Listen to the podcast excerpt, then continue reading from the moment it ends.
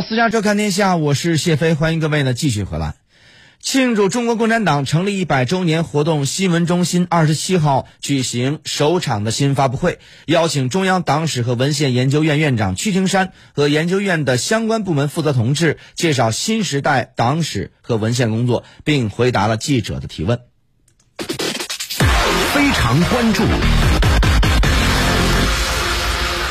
据介绍呢，中央党史和文献研究院成立以来呢，坚持以习近平新时代中国特色社会主义思想为指导，围绕中心服务大局，突出重点，统筹兼顾，扎实推进党史研究、文献编辑和著作编译等各项工作。今年二月呢，党中央决定在全党开展党史的学习教育。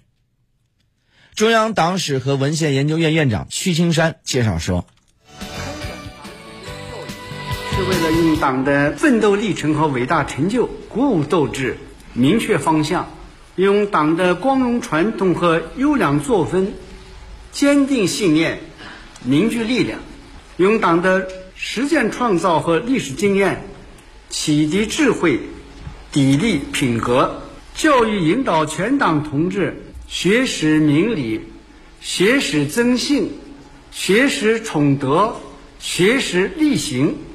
从党的百年奋斗历程中汲取继续前进的智慧和力量。